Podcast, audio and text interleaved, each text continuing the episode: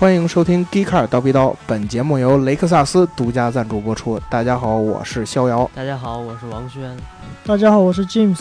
大家好，我是刘江妮。今天虽然伯尼斯小姐姐没有参与，但是她并不是没来啊，那个有别的事情，对她与我们同在，她有别的事情，她今天不方便。嗯嗯，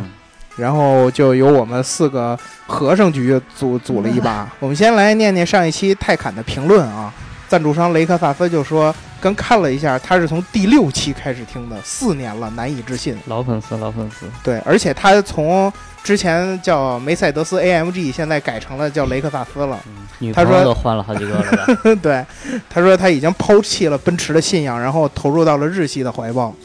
我我。我觉得我跟他其实差不多，我也抛弃了，我也半抛弃了奔驰的信仰，转投了保时捷。保时捷的话，这个车间盒饭供应商 XB 七零说，这么快就更新了，可喜可贺。中间有几次破音，是不是设备需要看一下？保时捷这次上市动作可以算是大手笔，Mission E 的量量产版也算是千呼万唤，就看最后实车能有几分相似了。伪装车看起来像帕梅多一些。感觉泰坦像是大众集团小范围试水产品，如同当年特斯拉 Roadster 卖给富人一样。这些用户对产品缺陷更有包容度，而且更愿意尝鲜。一方面是看特斯拉在市场大热之后，是不是真的对电动化转型有强烈需求，同时可以收集自己的样本量，以及向外界展示大众集团的技术水平。如果市场好的话，下一步应该会投产奥迪一创。靠，这粉丝打了这么多字，对，我觉得就冲这字必须得念一下太感动。了，太感动了。我觉得这个 Taycan 确实，它从这个外观造型上，应该就是一个小号的潘纳梅拉，它的这个尺寸应该就是介于这个呃。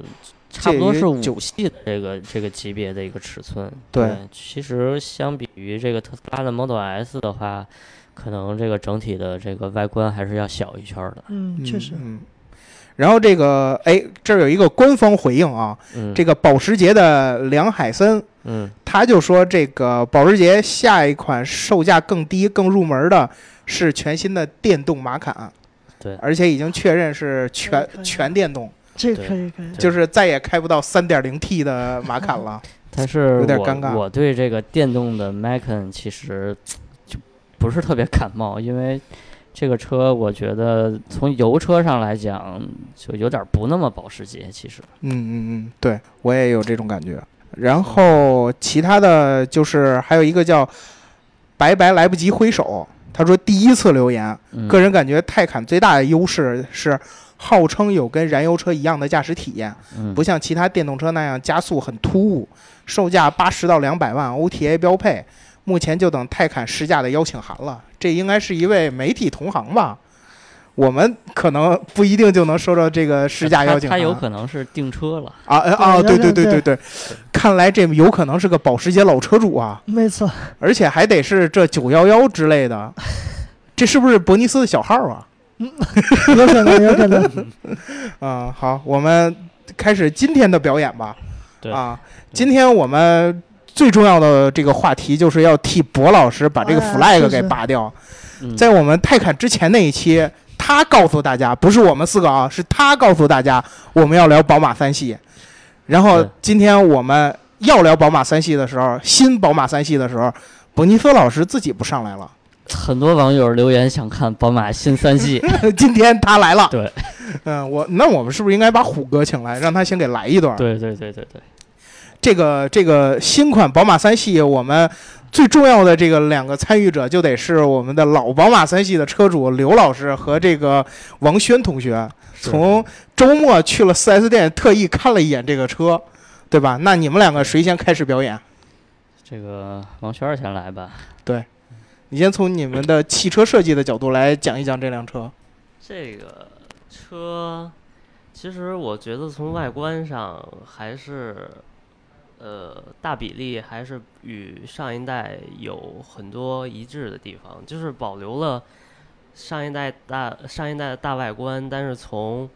呃前脸跟车尾的这种层次感上是是有提升的。嗯嗯然后但是也有很多，因为新三系上来之后，然后网传很多图就把宝马的标抠掉了，然后换成雷克萨斯的标，然后很多网友觉得也没有那么突兀。主要是它那个尾灯就比较 比较像雷克萨斯，但是我觉得如果可能以后路上能看见实车的话，还是还是会有一些差异性的吧。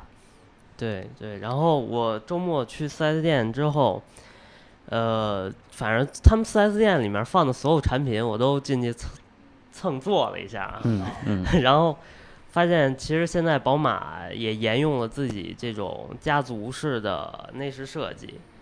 呃，新三系上它有一个，它官方说有一个叫后排加长后那个长轴距后排有一个头枕的这么一个设对计，但是如果当然我还我我当时没有去体验，但是我看了一眼这个头枕，就是如果我是消费者，然后这个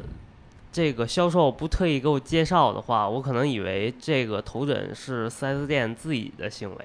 就 4S 店行为，就是强奸给你加配置是啊吗？对对对对对，必须加精品 两万六千八。我我是觉得你这个就要求还是有点太高了。你想想，在一个宝马三系上面能给你一个类似 S 级的那种迈巴赫头枕，已经是非常非常难能可贵的一件事儿了，对吧？嗯，你这个还还要挑剔它有有没有一种山寨的感觉，哎来自老车主的 diss，你太知道吗？嗯啊，这个热血热血宝马车主是不允许你诋毁而且它那个加长轴距，就是不光是后排这个头枕有变化，它的那个后排座椅的这个柔软度，其实相比于这个标准轴距的，其实也是有一些针对中国用户的一些调整。比如说它的这个座椅变得更柔软了，其实相比这个标准轴距以及上一代。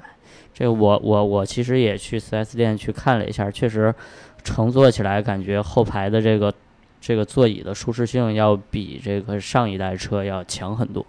嗯对这个座椅的柔软度，其实也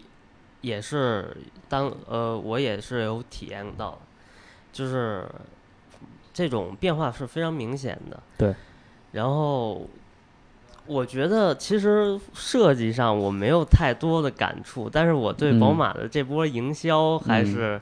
还是觉得很非常精髓的。怎么说？就是因为宝马三这款新三系的发布会，我也去，我也去到现场了。然后我觉得这次宝马就是史无前例的去强调他们的运动，嗯而且把历代的在国内拥有历代新三历历代宝马三系的车主都请来了，还嗯走了一个、还走了一个方队。嗯但是当他新车在场地里面做这种类似于绕桩的这种表演的时候，嗯我看他那个悬架的收缩行程，就怎么讲呢？就肉眼可见的软。嗯，对，其实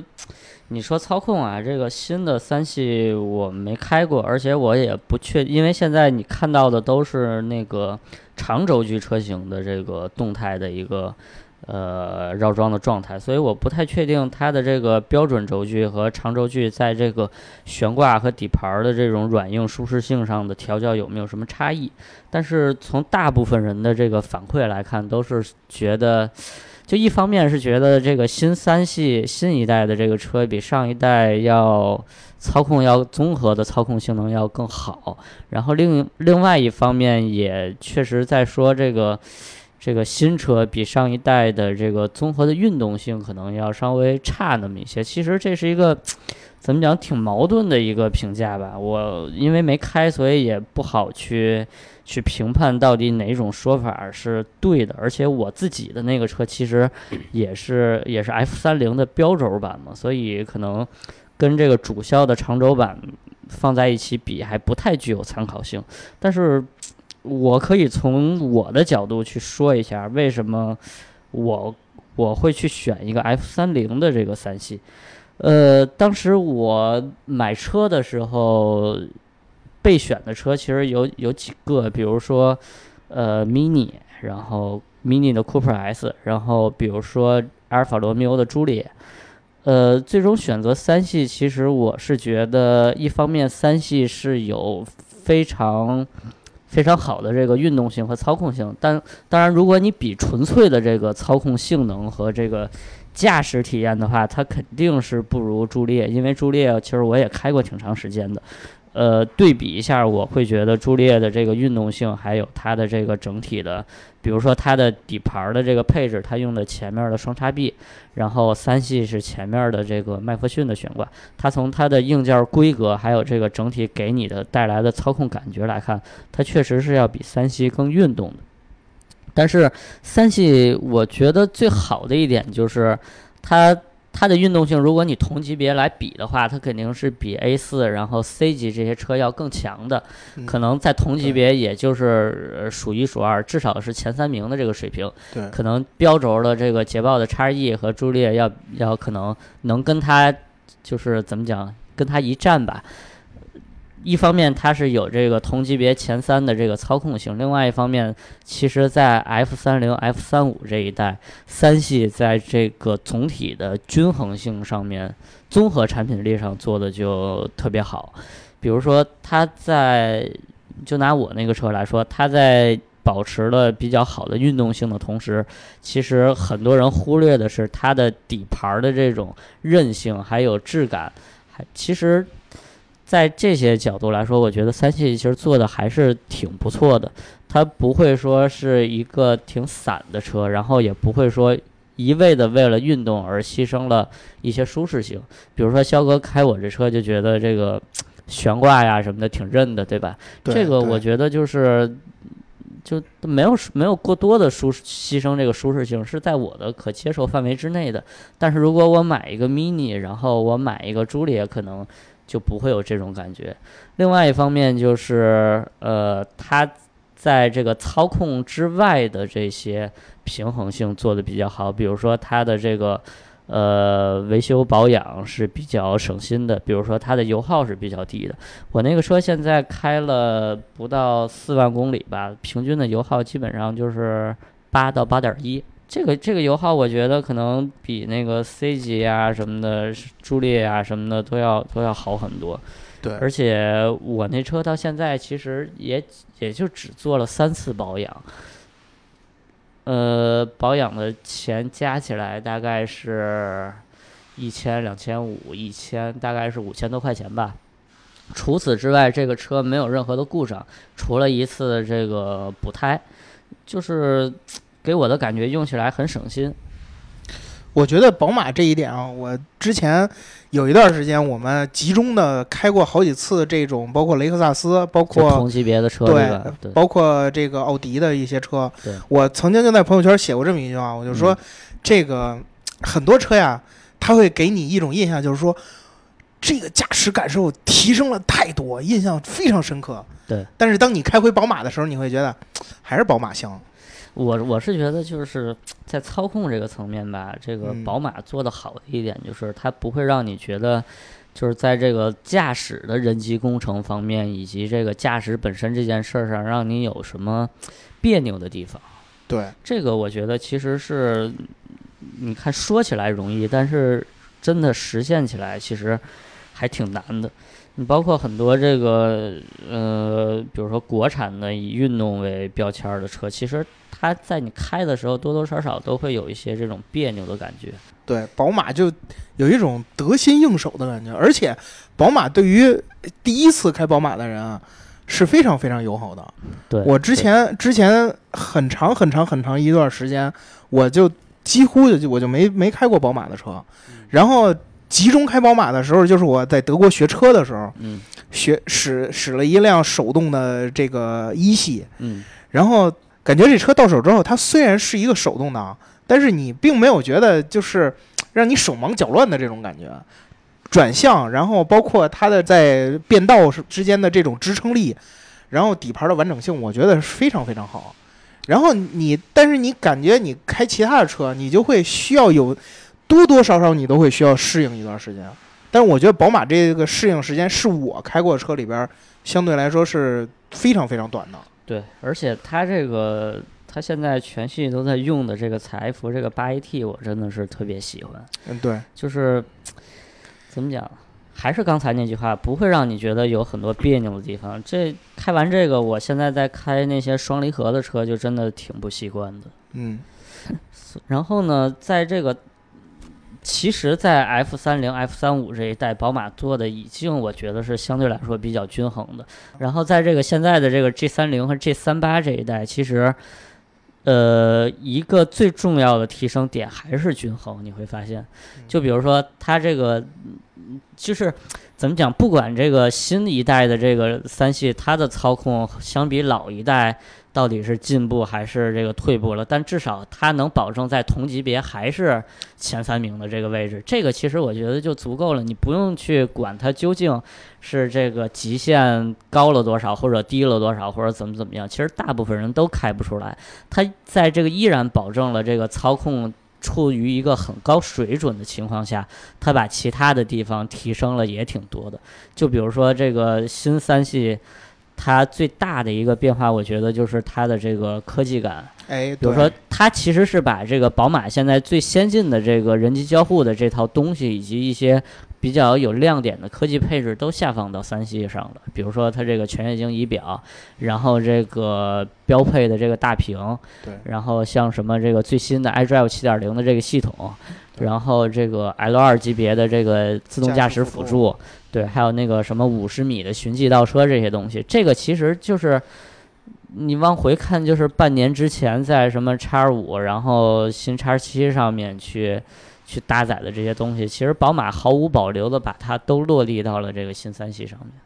对我之前也是一直想接过这个话题嘛，就是我觉得宝马是另外一个平衡点，就是在它的这个运动性和科技性上的平衡。嗯然后我们会，其实现在看很多车啊，包括我们经常去参加一些这个国内的车企，包括新造车的一些这个试驾会或者是发布会，嗯他们几乎强调的更多的都是科技感嗯给带来的很多方便呀，什么驾驶感受啊，什么之类的。嗯呃，然后真正开启他们车呢，会发现确实科技感还还在，但是呢，驾驶方面就感觉比传统车厂的功底还是差的。就是怎么讲，自主品牌其实这个科技感啊，是自主品牌可以去这个短时间内大幅提升产品竞争力的一个一个一个领域。但是其实这些传统的机械层面的东西，并不是说你找这个 BAT 这种大厂合作就能短时间内去补齐这一项。对对，所以我觉得，嗯，而且我就我就是觉得啊，其实你科技感在很多地方的时候，你一开始你你确实你在挑了很多好的供应商，然后给你嗯装在车里边之后，你你觉得你在整个市场里边是有是有很强竞争力的，但真正一旦像宝马这样的车企开始重视这块地方的时候，它很容易就追回来了。反倒是你反观你在做这个驾驶感受的方面，如果你再去拿这边去跟他打的话，你是很难去追他的。所以我觉得，就是宝马在这个三系上推出的这一这这一系列的这个科技化配置之后，我我觉得啊，它会在这个，而且它的价格其实现在还保持着一个很强的竞争力，嗯，而且以嗯后可能还会有小幅的这种优惠。它是这样，它嗯这个新一代车型出来之后呢，它的指导价其实跟上一代是基本几乎上差不多持平的，甚至还有一些小的这种这种降幅降幅。对，比如说我那个 F 三零的，比如说我的那个三二零 IM 指导价是三十二万。然后其实现在的这个三系标轴的三二三二五，呃，它应该是三十一万多，然后还多了很多很多的科技配置。其实怎么讲，就是如果说这个三系，呃，给我一个换从老三系换到新三系的这个这个理由的话，可能我最看重的就是它新加的这些科技配置。可能这个操控来说，对我来说不是最有吸引力的。呃，对，当然还有这个外观啊，我觉得新三系这个外观其实，呃，怎么讲，还是还是就挺符合我审美的吧，我我反正我说句实话啊，我是觉得比你那一代的要更加是吧？对，sporty 一点儿是吧？但是你让我选买新三系的话，我肯定还是会买这个标轴的。尽管说这个长轴距它在这个就是外观的这个设计，还有这个细节点缀上，要比上一代更合理。比如说，它把那个 C 柱上那个小尾巴给取消掉了，这样就让你看起来就不那么突兀，就很难让你从外观上一眼就分辨出这个车是长轴还是短轴。但是我觉得，就是怎么讲，我其实还是挺看重那种原创的这种比例，还有这种设计的。我是坚定的这个短轴距或者标准轴距的这个支持者，就是硬核 Beamer 嘛，对吧？对对嗯，然后刚才刚才想说宝马这个营销嘛，嗯。然后宝马三系国产已经是现在 G 三零已经是第四代了。对。然后当时从最早 E 四六 E46 那会儿还是呃华晨 CKD，就是散件儿由散的零件儿进到国内，然后国嗯内组装的形式，嗯，然后第一次国产了这个宝马三系嘛。对，然后我觉得通过这四代，而且尤其是近些年，然后中国市场已经是被这些呃汽车行业的龙头企业所重视了。对，然后所以我觉得宝马经过这四代的这种研经经通过这四代车型，越来越懂中国人了。对。呃当时，当时我插一句，当时这个 E 四六是华晨宝马第一款的这个国产车型，也就是第一个被拿来这个就是国产的宝马。嗯，对。然后华呃，我想说，这个宝马现在越来越懂中国人，究竟为什么懂？首先，我身边很多选择宝马三系的人，然后他们茶余饭后都会拿他们的车来进行这个来当当做谈资，就说，哎，宝马三的操控怎么怎么样，嗯然后运动性能怎么怎么样。但是刚才其实刘老师也说了，嗯，这些其实中国普通消费者根本就开不出这些车究竟操控极限是什么样的。然后，当然，宝马三一直是以运动和操控著称的一款车嘛。它这个主要就是给你那种就是整体的驾驶的那种就是愉悦感吧，或者说驾驶的驾驶层面的舒适性，我觉得在这方面做的是很好的。其实最简单，我给你举个例子啊，就是那天我试叉五的时候，一下就让我觉得这车好开在哪儿啊？就是过红灯的时候，我前面有一人要左转，然后我就是从侧面变道，然后往前去赶那个别那个绿灯最后那段儿，然后一脚油下去，然后就感觉这个动力蹭蹭蹭蹭就往上走，一下就觉得我这这这绝对比奔驰要好开多了。就是就有就是这些小细节拼凑出来，你觉得啊，这宝马驾控感真好。就咱们现在所谓的这个舒适性，更多的集中在这个就是乘坐的舒适性，但是我觉得这个驾驶其实也有一种舒适性在里面，就是这车开着让我第一不累身体，第二不累心。嗯对，我觉得这个这这一点能做到还是挺不容易的。嗯，对，所以宝马，宝马知道你们这些消费者虽然嘴上说着操控运动，但你们提车的时候，实际上还是要拿配置表出来，然后仔仔细细 研究一下的。嗯所以这一代宝马最亮眼的地方还是科技和豪华配置吧，我觉得。对，嗯，大家都说了，都说了这么多，其实都说差不多了。嗯，不过嗯我刚才是在一直在想一个问题，然后就没就就没插话。刚才嗯肖哥说，宝马在就是说，宝马和自主品牌相比的话，就是他们在这种硬件层面，肯定是要比自主品牌要更更占优势。嗯，但是当他们把这个智能化这块补齐之后，那我在想，那那自主品牌这种，他们要他们要怎么打？因为他们之前一直要说弯道超车或者说换道超车，但如果说宝马也通过把这一块儿补齐了的话，那之后这种自主品牌这他们要怎么怎么和这种国际的这种一流的车厂去竞争？呃嗯，我我觉得是这样啊，就是这个这个问题，首先应该承认，就是智能化和科技配置的这个大规模的落地是一个趋势，就可能你你嗯三年之后你再看市面上的车，这些基本上就都是标配。对对对，对，这个其实就跟我可能这个比喻有点儿不太恰当啊，就跟你当年普及这个什么 ABS 似的。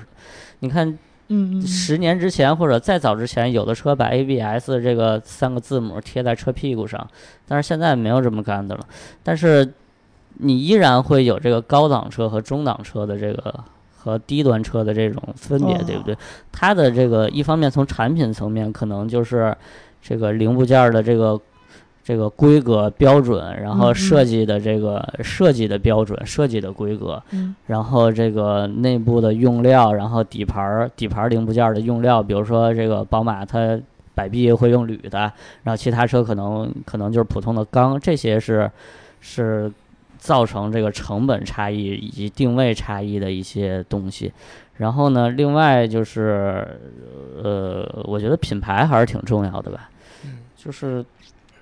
就现在很多这现在很多的这种自主品牌，比如说都在做这个品牌向上啊什么的，甚至比如说也会有一些自主品牌的这个，就说中国品牌吧，中国品牌的新车，它开始做越级对标，比如说这个我前几天试过的这个吉利星越。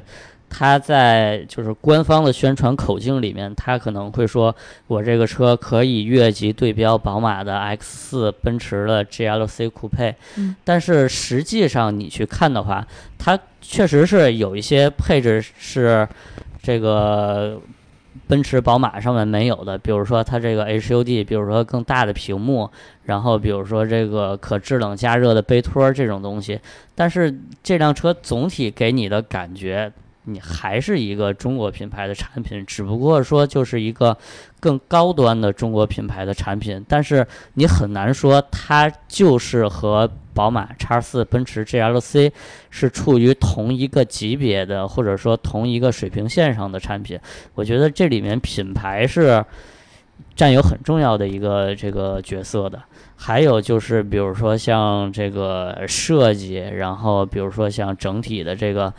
这个车带给你的一个整体的感觉，这种我觉得其实。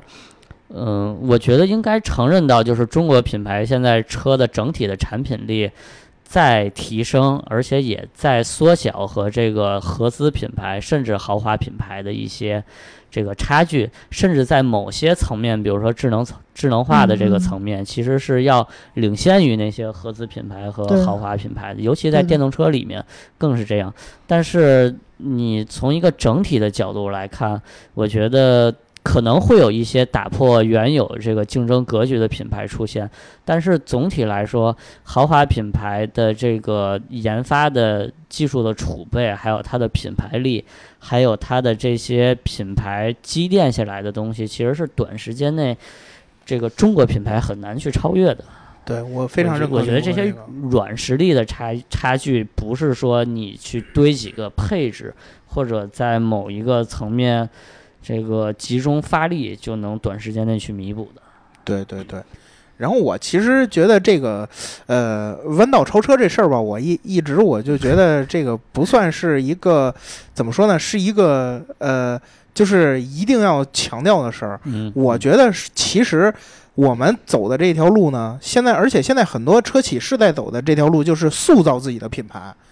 就是我们现在，我们现在是不需要，其实非得要去追谁追谁追谁。对，我们是先就是慢慢慢慢把自己的品牌给树立起来，然后从从自己。比如说，我们一开始做的全是那种入门的 A 零级的那种小车，嗯。但是你现在却可以看到，我慢慢慢慢级别就可以升到 A 级，升到 B 级，对。对吧？我们嗯。其实以后我觉得，在这个方面，如果要持续这样发力的话，其实早晚 C 级、D 级也是可以拿下的。对，就是我觉得我们与其说弯道超车，我我觉得不如说是加速，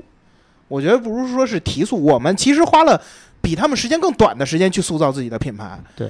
我们改革开放才这么点儿几年，然后我们其实已经民族产业已经出现了很多这种很优秀的品牌，所以我觉得保持这这种良好的发展态势，我觉得有朝一日其实是可以站在舞台上去跟他们竞争的。对，我觉得肖哥这个说的有道理，就是我们就是，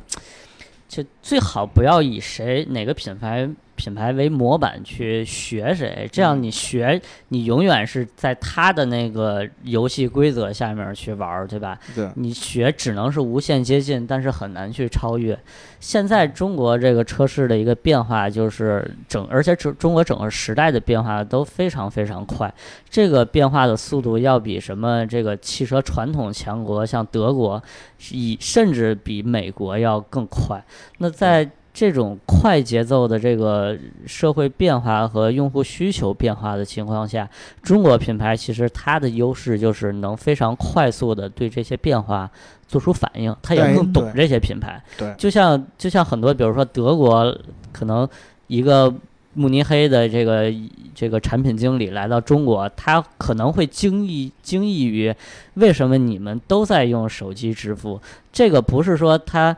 他过来出差一两个月就能深刻理解这种变化的，只有长期的在这个中国这个地方扎根去。去研究这个中国的消费者和时代的变化，才能真的说去让自己的产品更贴近这种时代变化的需求。嗯，对。了然了然，嗯确实是这样。哎，我其实我我我比较想看看这个刘哥这么硬核的逼模啊，嗯，对于新三系有没有什么不满意的地方不，其实啊，其实嗯我说真的，我嗯不硬核，嗯，就真正的硬核玩家都买三三零，然后买来都改。我呢，这就是一破三二零，然后买来就一直维持原厂状态。我我对这辆车的一个基本的诉求就是有一定的操控，就是操控性能满足我的这个驾驶技术的需求。另外动力就还 OK 吧。然后更重要的就是这个车要省心，嗯我觉得这这个可能是，也可能是我这个上岁数了，但是我确实觉得就是，在这个日常的维护保养的这个这个省心程度上，这车做的还不错。嗯但其实我也特别好奇，就是说，如果让你们去选择这个级别的产品，你们会去选择什么车？王雪你先来说。啊，我觉得可能在这个级别里，C 级、A 嗯四、宝马三、嗯。还有 IS，嗯。大概可能如果从我现在能想到的就是这嗯。四款产品嘛。嗯。如果从这四款产品里面选，我也我是会选宝马三的。嗯嗯，为什么呢？理由呢？嗯，首先，奔驰 C，奔驰 C 现在都是用 1.5T 嘛，虽然嗯。它是四十八四十八伏的，但是我从可能从这个排量这个一点五这个数字上就已经让我 否定他了。就 是就是哎，就已经让我就人家都二点零 T 是吧？你这对一点五，可能我已经开哪儿已经开始不舒服起来了。嗯嗯对，然后这是我，当然我还是觉得奔驰的内饰做的是是这四款车里面最好的。嗯嗯嗯，就是你你觉得就是尽管宝马三系这个新一代产品在内饰上大幅提升，但是还是没法和这个这个奔驰的 C 级去这个去去去在内饰上竞争，对吧？嗯，也不是这样，我觉得这两这两款产品的内饰风格完全不是两种取向的，是两种取向的。嗯但是可能我更喜欢 C 的这种取向而已嗯。，OK。对然后我我插一句啊，就嗯其实新三系的这个内饰，在我看来啊，确实设计上要比这个要更科技感了嘛，或者说更更贴近这个时代的这个基本的一个大方向了。但是真的，当你去坐进这个新三系车里面的时候，你不会觉得说这个车内饰用料有多大幅度的提升。其实它跟上一代车型的内饰用料、材质基本上，我觉得是处于同一个水平线上的。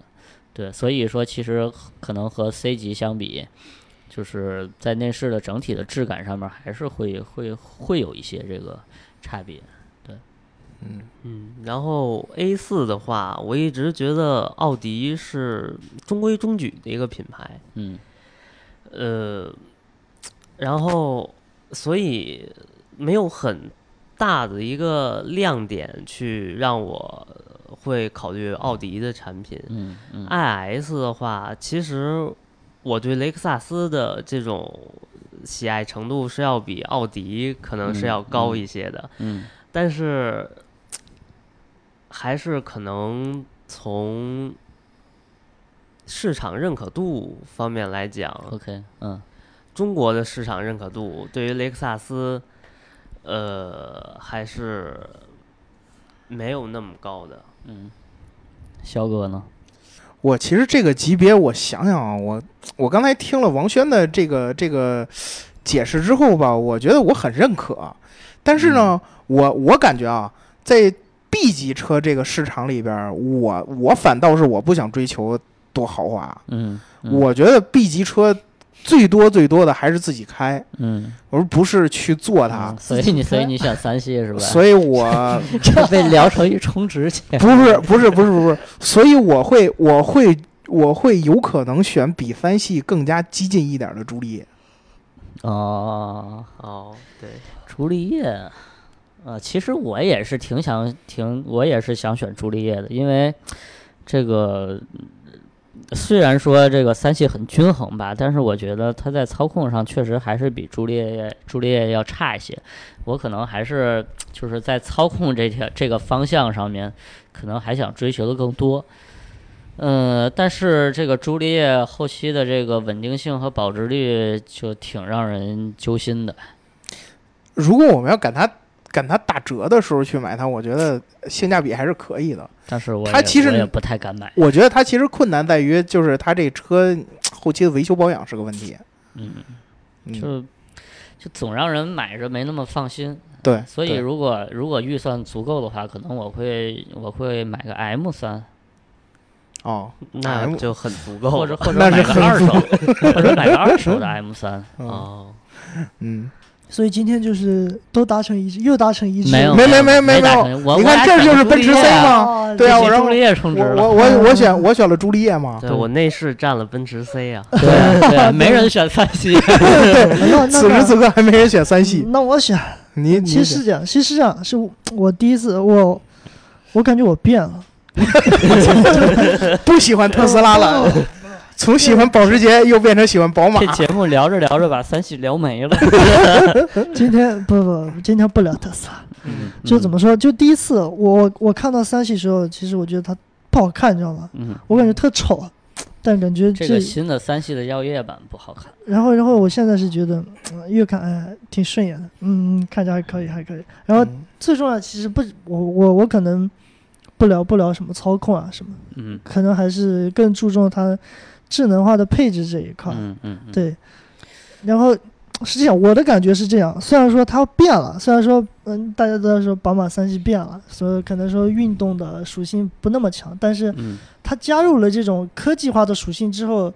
有可能就是说它可能会失掉失失掉一点这种追求这种操控啊、运嗯运动啊这一部分的人群，但是它同时又吸纳进来这种新的这种追求这种智能化，然后嗯相对于偏弱一点运动性的这么一块人群，所以嗯。说这一块是我是感觉有得有失吧。嗯，对。对，哎，我觉得就是怎么说，在这个级别上，如果你你瞄着宝马三系这个运动标杆儿的这个，就大家都认为宝马三系是运动标杆儿，但是如果你做的产品就瞄着宝马三系的操控和运动层面去打的话，这个最后往往你死的很惨。对，就宝马其实是很套路的。就比如说这个最开始啊，这个前两年有什么这个 ATS 想挑战三系这运动王者的地位，对吧？然后后来这个捷豹的进口的 XE 短轴的 XE 嗯也想这个它的操控，其实这个从机械素质上来说还是可以和三系一战的嘛，对吧？但是也死得很惨，对吧？然后这个朱丽叶就更别提了。那其实你会发现，就是所谓的豪华品牌，在这个级别其实真的挺难做的。对，就是你真的想做一个非常大众化产品，或者说就是走量的产品的话，你就真的一定一定不能偏科。你看现在卖的最好的奔驰 C，然后 A 四。然后这个宝马三系就还是原来的这个竞争的格局没变，但是你你也应该看到，就是随着这个时代的发展，这一代一代车型的进化，这个 ABB 这三家在他们的这个入门豪华级车的产品上做了多少这个顺应时代的改变，甚至说本土化的这种改变，这个东西不是说你一个一个捷豹、一个凯迪拉克用这个某一个细分垂直点的产品力优势的突破，就能把这个产品去给 PK 下去。对，刘哥说这个其实是真的很考验这个豪华品牌或者说大厂在这个产品做产品上面的一个功力。就当然，你之前的那些像这三款车，其实都有这个一些比较强的历史的积淀，但是你光凭这个东西，其实中国消费者很难去。很难去买账，他们还是说要看这个产品的性价比，要看它的这个产品力。那如果你在这个级别去选的话，其实你选来选去，就真的还是这三个车。你不论就是怎么去看，这三个车永远都是性价比最高的选择。就再加上比如说现在这个宝马三系和奥迪 A 四的这个大幅的优惠，你用一个二十多万的价格跟别人。可能跟这个什么叉 E 啊贵不了几万的价格，就能去买到这么均衡的一个产品，我觉得这个确实是挺挺能看出来大厂的这个功力，以及他们对于这个市场竞争环境的一个一个怎么讲与时俱进的变化吧。我感觉啊，咱们这两期节目聊着聊着聊着就都变成非常和谐，和谐大家达成一致，非常认可我们互相的这个这个这个观点。嗯，我们现在其实这这期节目吧，本来应该大老师也来参与的，嗯但是我没提前预约，最近哎大老师比较 忙，嗯，我也是刚从保定出差回来，下午就就来来跟大家聊的这事儿。对，所以我我们这期呢没有没有不一样的观点。对，我我们决定啊，下期无论如何也得把大老姚给绑来了，对，然后让他来来从。永远，他永远有理由反对我们的观点，尽管我们可能说的很对，但是他也有理由反对我们的观点。所以，我们为什么他在的节目就持久？因为他总是他总是拿你一句话，然后用好几十句话给给给你怼回来。所以呢，我们决定下一期无论如何也得让他评价一下泰坦和新三系。对吧这个我插一句啊，就啊是补充一下，刚才嗯说这个所谓的与时俱进，其实我跟王轩去这个三系的这个发布会的时候，他们其实也一直在强调，就是这个三系顺应时代的变化这个点，就是在在很多人看来，这个东西可能很虚，但是我觉得作为一个作为一个车企来说，这个其实是挺重要的一点。对就是就是你会发现，其实做三系这种产品是很难的，它他原需要在有限的价格区间之内，尽可能多的去迎合消费者对的需，求。而且它原本就是一个非常成功的产品。你哎在就像就像改款九幺幺一样，你永远是一个最容易也是最难的一个事儿。嗯就是你把三系这么一个成功的产品，你在换代的时候怎么去做，怎么去讲这个产品的故事，然后又怎么样在这个情怀之外去。去去，真的能让它在这个市场销量上取得一个不错的反响，这个事儿对于车企来说是一个挺系统性的工程。嗯所以其实就像就像建文刚才说的那个，就是自主品牌或者说中国品牌去用什么东西和这些豪华品牌、合资品牌去竞争，我觉得就还是那句话，与时俱进。呃，就是就是你会发现这个，就这些已经非常成功的产品，都是已经都比你优秀的人还在比你努力，那你有什么理由不努力比？你有钱的人，而且比你更勤奋，对吧？那你对你还有什么老铁呀、铁子呀？你得努力呀，要不然吃串儿你都只能闻味儿啊，对不对？对，确实是这个道理。确实确实，是。那好，我们今天的节目就先到这儿了。啊，对，这个替伯尼斯向大家道个歉啊，他 他自己挑起来的题目，结果他不过来聊，对对吧？下一期我们有请我们的大老师综合来给我们 diss 一下？我我们争取就是嗯持续保持节目的更新频率。对对对，我们持续保持啊。本周本周我们最起码保证了更新一期，对对对吧？嗯，好，那我们这期节目就到这儿结束。好，拜拜。拜拜。嗯，拜拜。